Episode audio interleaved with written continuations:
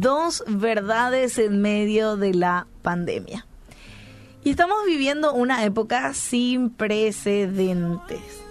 Desde la gripe española de 1918 no ha habido perturbación en nuestra vida cotidiana como la que estamos viviendo con el COVID-19.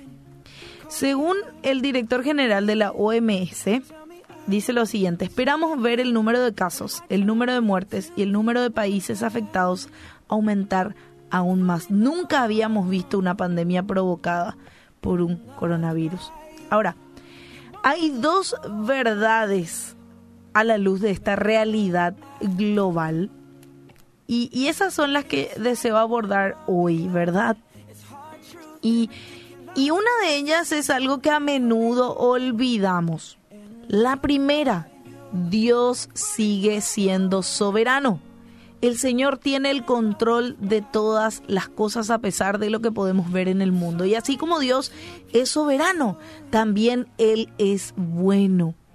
Y esto es lo que podemos entender de la revelación de Dios.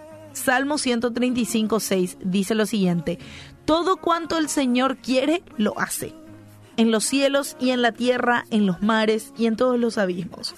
También el Salmo 34, 8 dice, Prueben y vean que el Señor es bueno. Cuán bienaventurado es el hombre que en él se refugia.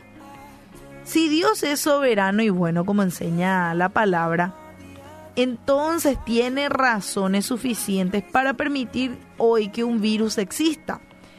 Del mismo modo que tiene razón suficiente para la existencia temporal, temporal del mal y del sufrimiento. Y tal vez vos no entiendas esto. Claro, después de todo somos limitados. Sin embargo, Dios en su infinita sabiduría sabe el porqué que está detrás de todo esto. Ahora, otra verdad que hoy quiero que puedas recordar detrás de esta pandemia. La primera dijimos que Dios es soberano. La segunda, la gran comisión no está en modo de espera, no está en cuarentena.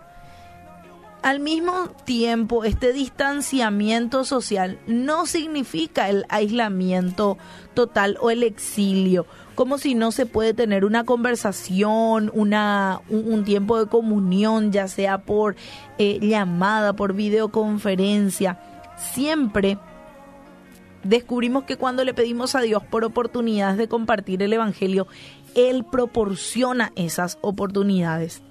Ahora tenemos que ser valientes para alcanzar y conectar con nuestras comunidades a pesar de estas limitaciones. Entonces, la gran comisión no se pone en espera eh, en medio de una pandemia.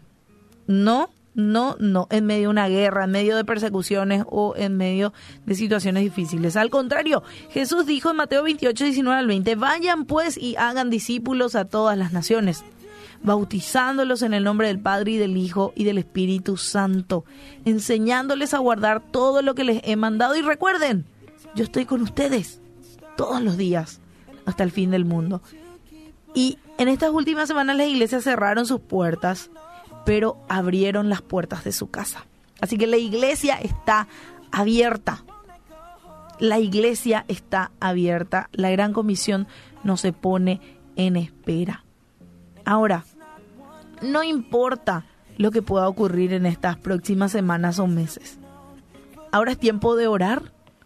Es tiempo de creer que Dios sigue siendo soberano, que tiene el control de todo y que puedas levantar tu voz allí desde donde vos estás, para que el Evangelio de Cristo resplandezca en medio de, de nosotros durante las tinieblas.